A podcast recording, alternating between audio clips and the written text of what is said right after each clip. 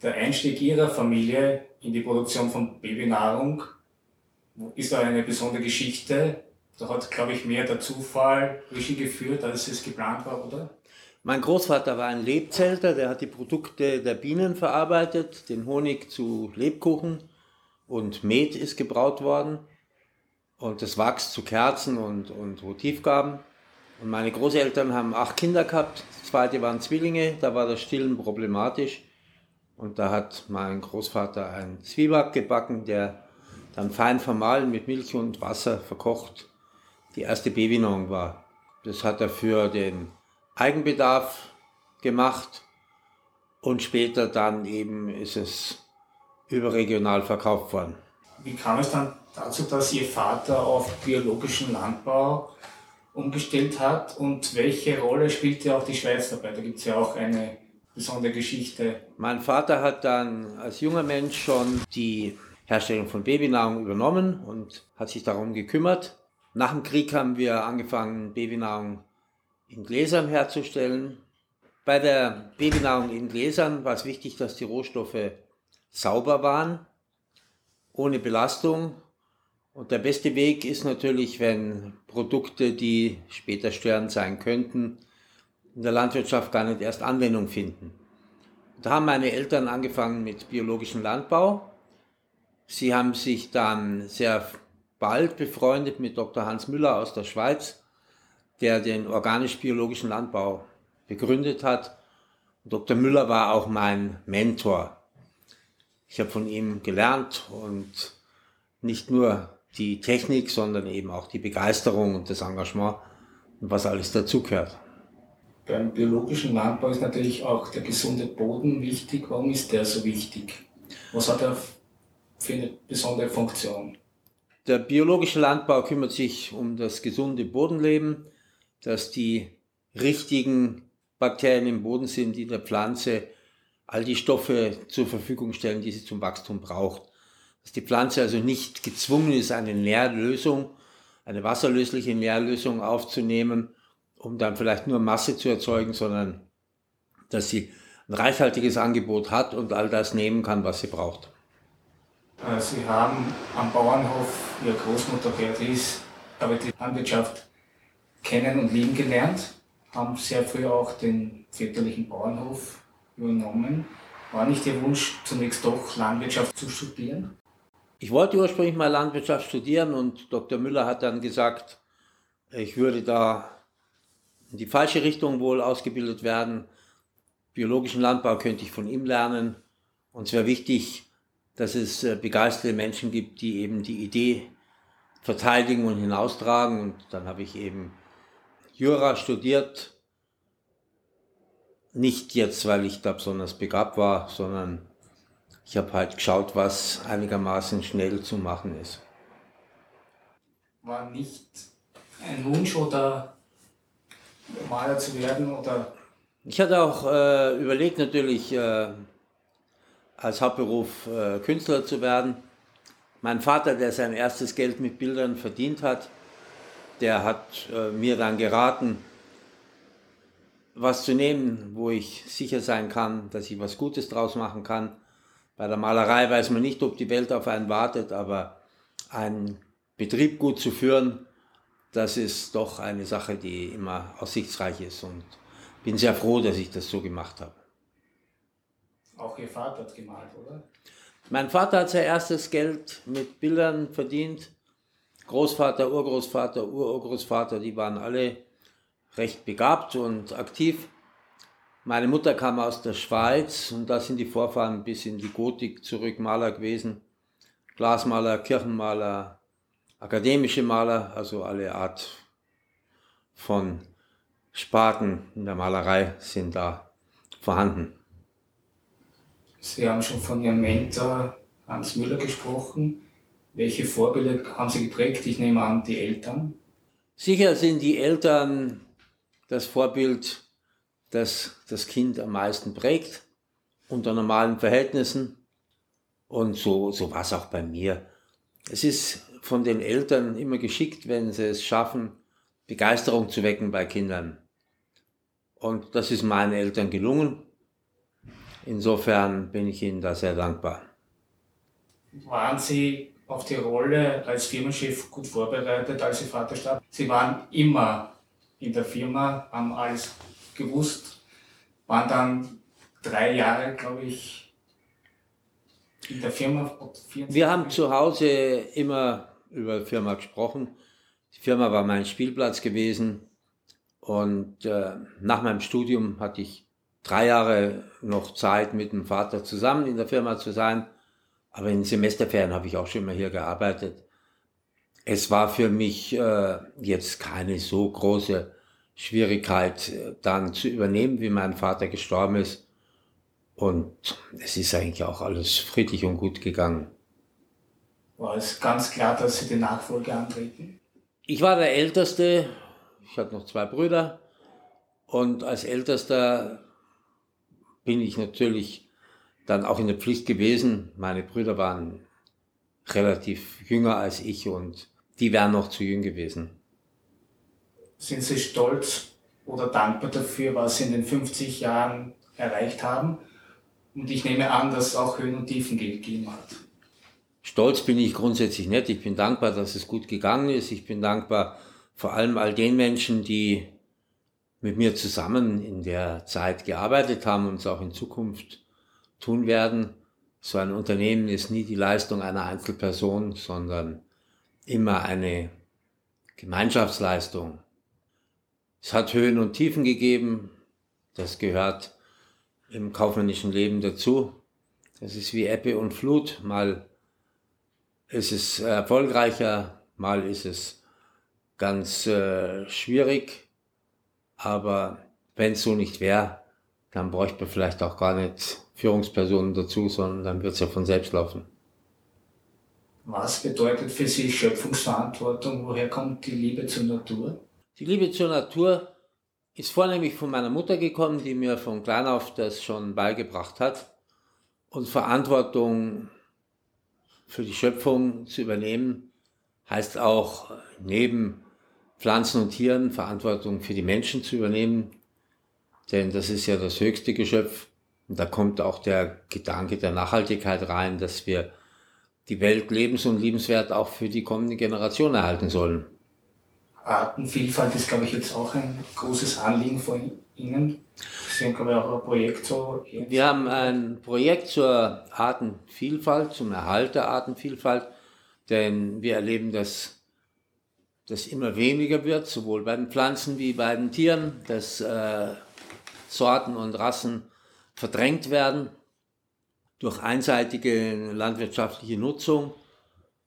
Und äh, wir haben im eigenen Betrieb angefangen, uns darum zu kümmern, zusammen mit der Hochschule äh, Hannover und der Technischen Universität in München.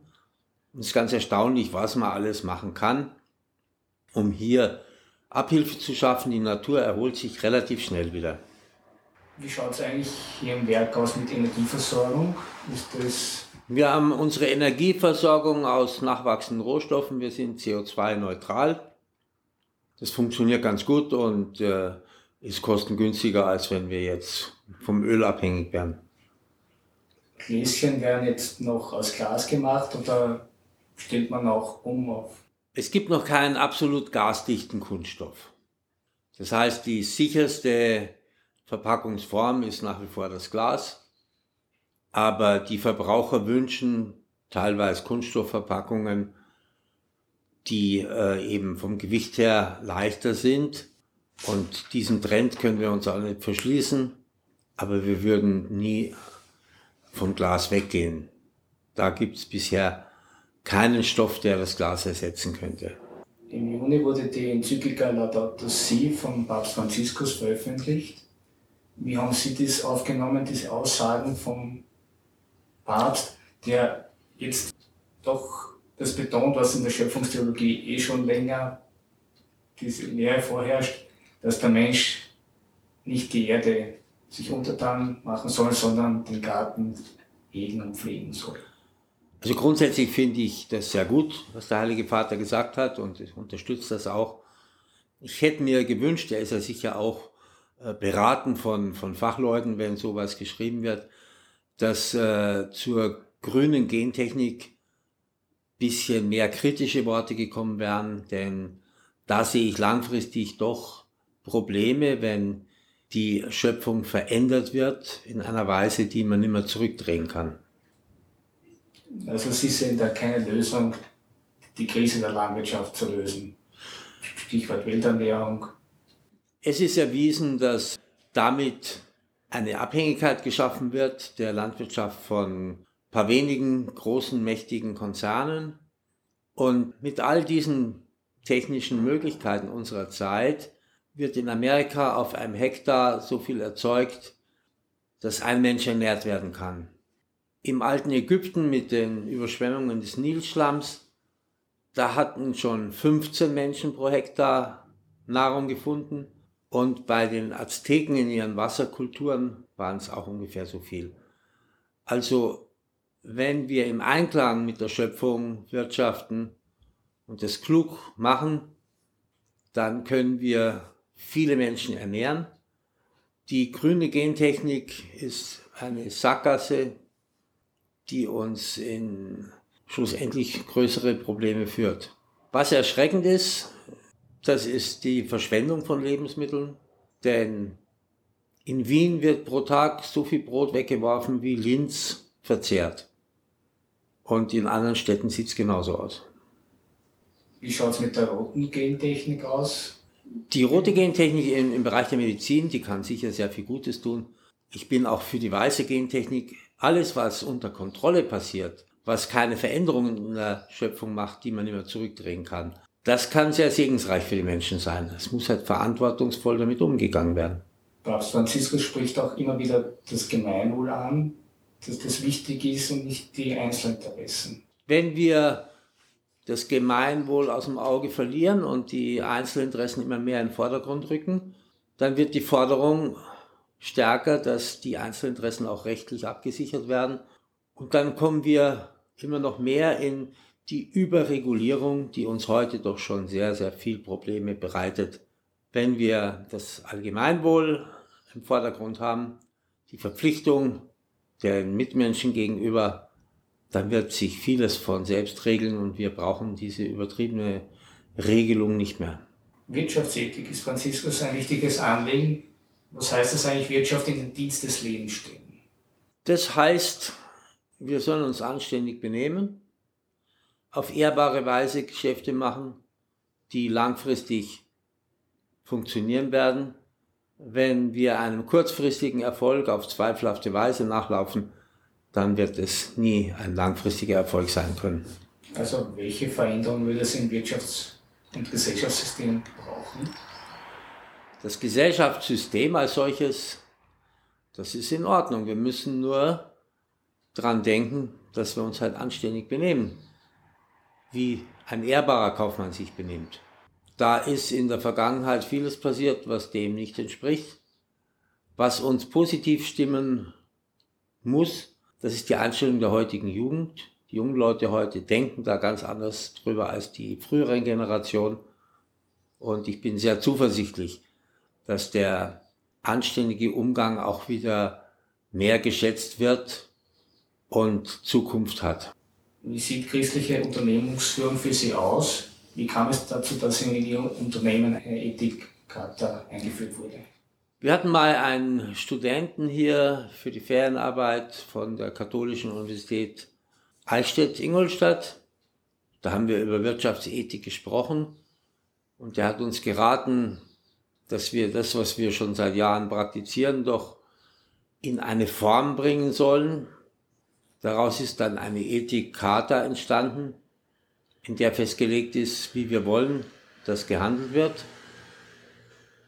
Das gilt für unsere Lieferanten, für die Mitarbeiterinnen und Mitarbeiter hier im Haus, für die Abnehmer. Alle sollen wissen, dass wir auf anständige Weise tätig sein wollen und dass wir das auch einfordern von denen, die uns zuliefern und von denen, denen wir es weiterverkaufen und schlussendlich auch von all denen, die bei uns arbeiten. Warum ist die soziale Marktwirtschaft noch immer die beste Wirtschaftsordnung? Soziale Marktwirtschaft ist die beste Wirtschaftsordnung, weil hier das natürliche Bestreben des Menschen mehr zu erreichen ermöglicht wird und nicht gebremst wird, es aber durch die sozialen Gedanken und den Wettbewerb in Schranken verwiesen wird. Ohne Wettbewerb wird es nicht funktionieren, weil dann der Anreiz wegfällt, besser zu werden. Und ohne die soziale Komponente wird es zur Ausbeuterei werden. Das ist nicht im Sinne der christlich-sozialen Marktwirtschaft. Sie sagen, die Regeln für das Leben in der Gemeinschaft sind die zehn Gebote. Und welche Bedeutung haben die Kardinaltugenden für Sie? Die zehn Gebote, in denen ist alles geregelt, auf eine kurze Form gebracht und alles, was dann an Regelungen kommt, ist ja eigentlich nur ein Kommentar oder eine Ausschmückung. Die Kardinaltugenden, die geben uns Anhalt, uns richtig zu verhalten. Da haben wir einmal die Klugheit, das heißt, erst das rechte Wissen zu haben und auch danach zu handeln. Das Wissen allein wird nicht ausreichen. Dann haben wir die Gerechtigkeit. Da müssen wir sehr wohl unterscheiden zwischen dem, was legal ist und was legitim ist. Legitim sind Dinge, die dem göttlichen Gesetz, dem Naturgesetz entsprechen. Legal ist halt nur, was in irgendwelchen Gesetzen festgeschrieben ist. Dann haben wir weiter die Tapferkeit, Niederlagen einzustecken, das gehört zum täglichen Leben. Aber der Tapfere steht wieder auf, der Tapfere traut sich auch seine Meinung frei zu äußern. Und dann haben wir noch die Maßhaltung. Jeder soll sich freuen an den Dingen, die er sich kaufen kann. Aber manches wird ihm angestrebt, um in seinem Umfeld und der Umgebung mehr darzustellen, als einer in Wirklichkeit ist. Und das ist halt nicht nötig. Also es ist schon sehr befreiend, sich von Statussymbolen unabhängig zu machen. In Ihren Unternehmen hängt das Kreuz in jedem Raum. Hier, ich habe es unten gesehen, auch in den Produktionsräumen. Welche Reaktionen haben Sie darauf erlebt und gab es auch Schwierigkeiten? Schwierigkeiten mit Kreuzen in Betriebsräumen hat es in der Nazizeit gegeben. Da haben meine Eltern erzählt, dass das äh, die Nazis überhaupt nicht gern gesehen haben und uns entsprechend Schwierigkeiten gemacht haben, aber wir haben es hängen lassen weil wir überzeugt sind, dass der Segen Gottes wichtig ist auf der täglichen Arbeit. Schwierigkeiten haben wir vor etlichen Jahren mal bekommen, äh, weil da eine Überwachungsbehörde gesagt hat, das Holz in einem Produktionsraum sei unhygienisch. Wir haben dann eine Künstlerin, Gabriela von Habsburg, gebeten, uns ein Kreuz aus Edelstahl zu schaffen. Das hat sie dann auch gemacht. Sie ist die Tochter Otto von Habsburgs. Und ähm, Jetzt haben wir eben eine modernere Edelstahlfassung von Kreuzen. Interessanterweise haben manche Leute zu dieser moderneren Fassung durchaus eine Beziehung und äh, finden schön. Und es kann uns kein Amt mehr jetzt sagen, wir dürften keine Kreuze im Betrieb haben. Sie bekennen sich öffentlich zum Glauben. Was bedeutet das für Sie persönlich? Und hatten Sie auch mal Zweifel? Ich habe nie Zweifel am Glauben gehabt. Glauben heißt was für wahrhalten, was man nicht sieht, also davon überzeugt sein. Glauben heißt auch demütig sein und für einen selber sagen, das soll für mich gelten. Das ist eigentlich ein Akt des Willens. Wenn einer sagt, ich kann nicht glauben, dann sagt er was Falsches. Der will vielleicht nicht glauben, aber wer will, kann er jederzeit sagen, für mich soll das gelten, ich bestreite das nicht weiter. Glauben ist eine sehr gerechte Sache, denn der Hochgebildete hat nicht mehr Chance zu glauben als äh, einer, der jetzt vielleicht weniger studiert hat. Und schlussendlich soll man beim Glauben äh, werden wie die Kinder, denn die haben den Glauben und äh, wir sollen ihm nicht vor dem Glauben stehen. Stichwort Wallfahrtskirche Herrenrast war es eine göttliche Eingebung, die Sie da bekommen haben. Jetzt muss ich was tun, dieses Kirchlein zu renovieren. Ich habe gesehen, dass die Kirche immer mehr verfällt und habe mich dann kundig gemacht und die zuständige Pfarrei, die war mit anderen Kirchenbauten ausgelastet, sodass kein Geld da war für einen Kirchenbau, der jetzt nicht in der Seelsorge eine aktive Rolle gespielt hat. Aber dann konnte ich mit dem Ordinariat in München verhandeln, dass wir von der Firma aus die ganzen Lohnkosten übernommen haben und das Ordinariat die Materialkosten und dann kommen wir mit freiwilligen Helfern aus der Gegend so ein Jahr lang dort arbeiten und haben es geschafft, dass sie wieder renoviert wurde und benutzbar wurde. Und heute wird sie von vielen Wallfahrern den ganzen Tag besucht.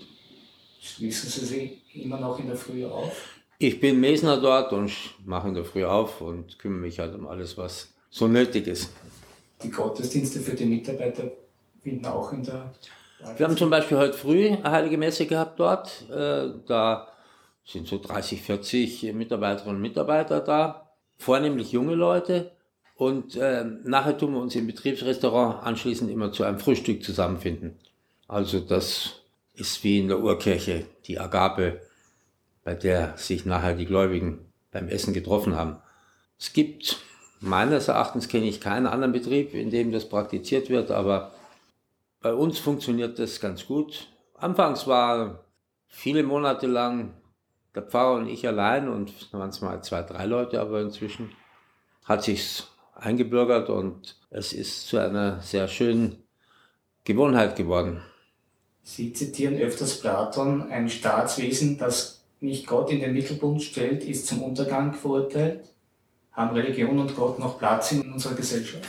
Religion und Gott hat in unserer Gesellschaft auf jeden Fall Platz. Und es gibt ja vieles, gerade im wirtschaftlichen Bereich, dass wir bei aller Vorsicht, bei aller Fürsorge nicht bis zu 100 Prozent kontrollieren können. Da ist es schon gut, beten zu können. Oder nehmen Sie irgendwelche Straftäter, die einem Unternehmen Schaden zufügen wollen die anonym bleiben. Ja, wenn ich bete, dann habe ich die Hoffnung, dass es gut geht. Wer das nicht hat, der hat einfach weniger und der wird unruhiger werden als einer, der die Hoffnung hat, dass es gut geht. Vor einigen Jahren haben Sie geschrieben, dass man keine Angst vor dem Islam haben braucht. Wie sieht das heute aus?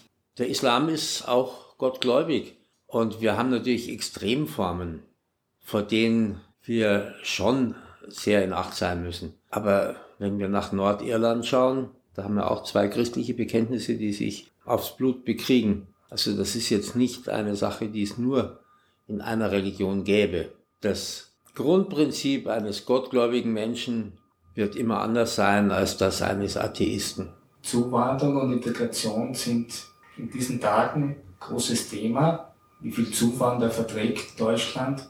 Gibt es Grenzen oder hat Not keine Grenzen? Wir müssen einmal sehen, dass wir einen ganz starken Geburtenrückgang haben. Wir hatten ja mal doppelt so viele Geburten wie heute. Und ohne Zuwanderung wird die westliche Welt ganz schöne Probleme bekommen, weil die Renten der jungen Leute heute dann nicht mehr verdient werden.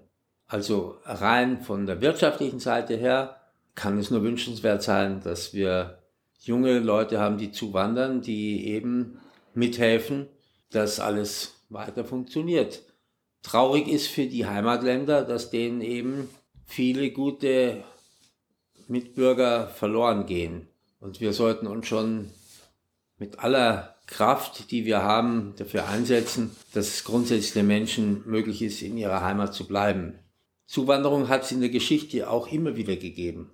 Einmal sind sie aus Böhmen hierher gekommen, dann waren die Römer da und viele andere Wellen von Zuwanderung das hat dann nach einer gewissen Zeit immer wieder funktioniert, dass die integriert wurden, die Menschen. Wir müssen helfen, so weit wir helfen können, das ist auf jeden Fall wichtig. Und äh, mit gutem Willen werden wir das Problem sicher lösen können. Die Förderung der Familie mit Kindern ist Ihnen sehr wichtig. Äh, wie lösen Sie das hier im Betrieb? Was muss die Gesellschaft tun? Sie sprechen auch von einem Familienwahlrecht. Ein Wahlrecht äh, für die Kinder, das durch die Eltern ausgeübt wird, das ist sicher gerecht. Kinder können ja auch erben und haben viele andere Rechte. Warum sollen die Interessen der Kinder nicht auch entsprechend im Staat vertreten sein? Also das fände ich eine sehr vernünftige Sache, weil dann die Politiker auch die Stimmen der Kinder mit berücksichtigen müssen. Was war die andere Frage? Wie Sie es im Betrieb lösen? Ja, wir ähm, bemühen uns natürlich, äh, Müttern mit Kindern sehr zu helfen durch verschiedene Arbeitszeiten, die wir haben. Mütter können bei uns, wenn sie vormittags arbeiten, wenn die Kinder in der Schule sind, mittags das Essen mit nach Hause nehmen, sodass sie nicht einkaufen und kochen müssen. Das sind viele Erleichterungen. Wir arbeiten dran, da haben wir noch keine Lösung, dass wir auch eine Art Aufgabenbetreuung haben, weil viele Mütter zu Hause sein müssen wegen der Hausaufgaben. Vielleicht können wir das irgendwie organisieren. Wir helfen natürlich auch Müttern, die kurz nach der Geburt wieder arbeiten müssen aus irgendeinem Grund. Aber das sollte nicht das Normale sein. Das Normale ist, dass die Kinder betreut zu Hause aufwachsen können.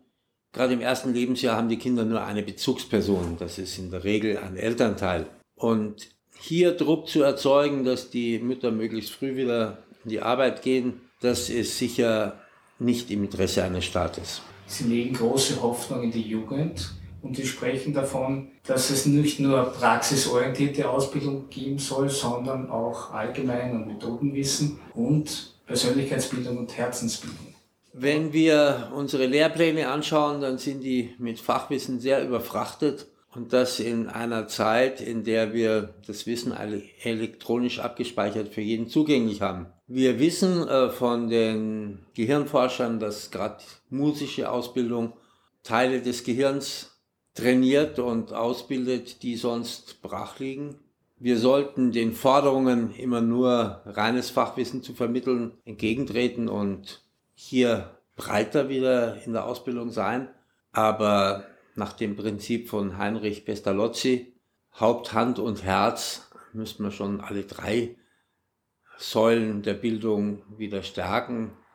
Haupt ist natürlich das Fachwissen, Lesen, Rechnen, Schreiben, ein bisschen mehr muss schon sein. Hand, das ist sicher alles, was mit Kreativität zu tun hat, alles Schöpferische. Wir brauchen Menschen, die Lösungen finden in der Zukunft, die wissen, wie es weitergeht. Und Herz, das ist die Ausbildung der Fähigkeiten, dass wir anständig miteinander umgehen können. Sie haben neben die, als Unternehmer auch Karriere gemacht als Maler. Wie haben Sie das geschafft, diesen Traum zu erfüllen? Ich habe äh, schon als Student äh, Malereiausbildung machen dürfen und habe das äh, immer weiter betrieben. Das kann ich nicht den ganzen Tag machen, das ist mir schon ganz klar. Aber vielleicht ist für mich auch gut, dass ich da immer nur begrenzte Zeit habe. Lieber mit vielen Ideen in begrenzter Zeit das dann umsetzen, als viel Zeit haben und wenig Ideen und Wiederholungen zu machen oder vielleicht Dinge, die sich am Markt gut verkaufen. Sie sind ja auch Professor für nicht gegenständliche Kunst in Tiflis, wie ich weiß. Wie entstand diese enge Beziehung zu Georgien? Nach Georgien bin ich durch Zufall gekommen. Ich spiele in einem Münchner Orchester, Münchner Behördenorchester, zweite Oboe. Und wir haben einen sehr guten ersten Oboisten, der ist ein Georgier, das ist ein Profimusiker. Und der hat mich mal gebeten, für ein Kinderheim dort Nahrung zu spenden und das habe ich dann auch gemacht. Und dann haben die eine Ausstellung in Georgien von meinen Bildern organisiert. Dann hat die Akademie mich gefragt, ob ich bereit wäre, dort zu unterrichten, weil sie 80 Jahre sozialistischen Realismus nur machen konnten. Das habe ich dann angefangen und dann ist eben nach der Zeit auch die Universität gekommen, wollte mich für die Betriebswirtschaftler und das mache ich jetzt auch. Haben Sie auch heuer wieder das Bühnenbild für Gut Imling, für das Opernfestival gemacht? Wir haben heuer äh, Bühnenbild für Tosca gemacht in dem Opernfestspiel in Imling. Das ist immer schön für meine Studenten, dass sie da mitarbeiten dürfen, denn die haben sonst nicht die Chance, aktiv auf der Bühne sein zu können und gestalten zu können. Das ist für die in der Ausbildung sicher sehr, sehr wertvoll. Aber wir sind alle überzeugt, dass von den vielen Studenten, die eben in der Akademie ausgebildet werden, nur ein paar wenige in diesem Beruf später mal tätig sind. Aber die anderen, die haben eine kreative Ausbildung hinter sich und dann gibt es viele andere Berufe, in denen die hoffentlich dann später äh, glücklich werden. Sie haben vorher angesprochen, Sie sind auch Musiker. Oboe und Englisch Horn. Ist es ein Ausgleich zu den anderen Tätigkeiten? Zur Musik bin ich in der Schule gekommen. Der Musiklehrer hat gesagt, im Orchester bräuchten sie eine Oboe und dann habe ich mich halt gemeldet und er hat mich dann noch beurteilen lassen, ob ich da rein physisch richtig bin und dann ist das bejaht worden. Und dann habe ich angefangen, das zu lernen und habe im Schulorchester gespielt und habe es halt nie aufgehört. Haben Sie Lieblingskomponisten oder gerade das Sie gerade üben? Ja, ich habe schon eigentlich die, die Wiener Klassik äh, ist das, was wir im Orchester auch meistens spielen. Also Brahms habe ich sehr gern, Dvorak habe ich auch gern. Natürlich äh, spielen wir Beethoven, Mozart und, und alles mögliche andere auch, aber Komponisten, die eben auch von der Melodie her interessant sind und Wert drauf legen, das ist für die Holzbläser halt immer mehr eine Herausforderung und insofern prägt es dann schon auch den Geschmack. Eine Frage noch zum Abschluss. Die Nachfolge ist, glaube ich, gut geregelt mit dem Sohn Stefan. Geben Sie immer mehr Aufgaben ab? Ich habe zwei Söhne in der Firma, das ist äh, Stefan und Sebastian und auch drei Töchter, die mitarbeiten im Unternehmen. Was äh, ein junger Mensch sehr früh machen kann, das ist immer recht gut, denn die Fehler, die am Anfang gemacht werden, sind nicht so teuer wie die, die später passieren können. Und mein Vater hat mir sehr früh Verantwortung übergeben, so dass es für mich also gar kein Problem ist, genauso zu handeln, wie er das gemacht hat und Vertrauen zu haben. Vertrauen wächst in dem Maß, in dem er schenkt und insofern ist es ganz natürlich, die Kinder zu erziehen und dann aber auch Freude zu haben, wenn die Erziehung richtig war und wenn sie es gut machen und vieles machen sie besser. Eine Frage habe ich noch, äh, betrifft Österreich. Sie haben ja auch ein Werk in Österreich, in Gmunden, das Sie nicht dann nach dem EU-Beitritt von Österreich aufgegeben haben, sondern Sie haben es erweitert. Unser und, und, das, und dieses Werk hat auch eine große Rolle für Osteuropa, glaube ich, gespielt, oder? In Gmunden, unser Betrieb, der ist ein sehr schöner Betrieb und wir haben sehr tüchtige, engagierte Mitarbeiterinnen und Mitarbeiter. Wie Österreich äh, EU-Mitglied geworden ist, da hat es natürlich auch Berater gegeben, die gesagt haben, das sollte man schließen, das braucht man nicht. Wir Gesellschafter waren dafür, es weiter zu betreiben, auch in der Verantwortung für die Menschen, die dort tätig sind. Und äh, die ganzen Ostmärkte, die haben wir von Österreich aus beliefert und gemacht, weil das einfach besser funktioniert als von anderen Ländern aus. Wir haben erlebt, dass äh, vielfach die Grenzen der äh, ehemaligen K&K-Monarchie auch heute noch spürbar sind von der Einstellung der Menschen und dass wir davon Österreich aus weniger Probleme bekommen haben, als wir es von anderen Ländern bekämen.